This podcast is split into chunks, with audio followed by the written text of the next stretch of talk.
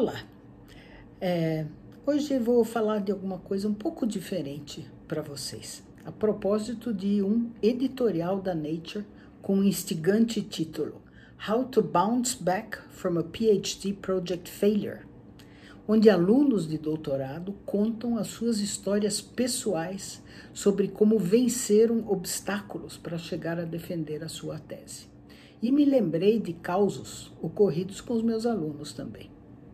Nesse artigo e em muitas outras páginas da internet, há histórias de não conseguir estabelecer a metodologia ou de obter os dados que precisava para desenvolver o trabalho ou amostras, de não se identificar com a linha de pesquisa do laboratório, ter de trocar de assunto e mesmo de orientador, de perder o próprio orientador ou financiamento, uh, ou ainda de quase perder o prazo por causa da proibição de viajar na pandemia, e por último, histórias de getting scooped, o que na gíria acadêmica significa ser pego de surpresa pela publicação do seu trabalho por outra pessoa. Da minha parte, e porque um trabalho de doutorado, pela própria natureza, deve ser mais inovador e, portanto, de maior risco, sempre busquei ter um plano B na gaveta para os meus alunos. A lógica sempre foi de propor um projeto com vários objetivos de tal forma que, se um ou outro objetivo não fosse factível, ainda assim haveria robustez na pergunta e dados suficientes em quantidade e qualidade para a defesa de tese e a garantia da obtenção do título. Se desse para cumprir tudo, melhor ainda, né? Vários projetos que giravam em torno de temas ligados à imunogenética e à resposta imune em parasitas, a doença de Chagas, leishmaniose, esquistossomose, malária, tinham planos de mapear genes de funções diferentes, pelo menos dois grupos. Associá-los a resultados funcionais, então produção de citocinas, resposta celular ou humoral, dados clínicos dos pacientes também. Além disso, em diversos casos, as amostras já estavam parcial ou totalmente coletadas, né, as amostras, para garantir que o trabalho pudesse ser desenvolvido com segurança. E os alunos então podiam efetuar o seu trabalho em tempo hábil.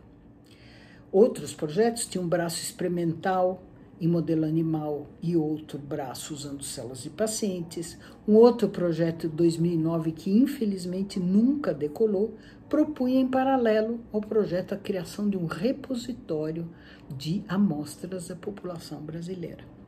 Mas veja como o mundo dá voltas. O projeto DNA-BR, proposto pelo grupo da doutora Lígia da Veiga Pereira, com o mesmo propósito, mas com fundamentos, devo reconhecer, muito mais sólidos e uma infraestrutura e uma equipe mais bem preparada, foi lançado quase 10 anos depois e é hoje uma realidade. Isso para dizer que às vezes as propostas até são boas, mas as tecnologias, as instalações necessárias ainda não estão disponíveis. É, com certeza, elaborar bons projetos é, com desenho experimental robusto, cuidadoso, metodologias bem conduzidas e reprodutíveis, garantia de dados de qualidade e processos éticos e responsáveis abrem caminho para garantir o sucesso.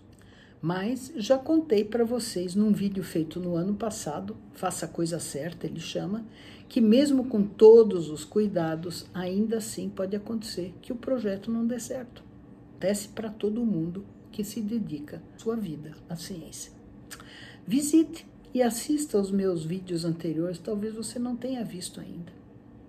Em todo caso, a moral da história de hoje é para que vocês, alunos, conversem com seus orientadores, colegas, outros pesquisadores, frequentem reuniões científicas, leiam muito, abram suas mentes e fiquem ligados.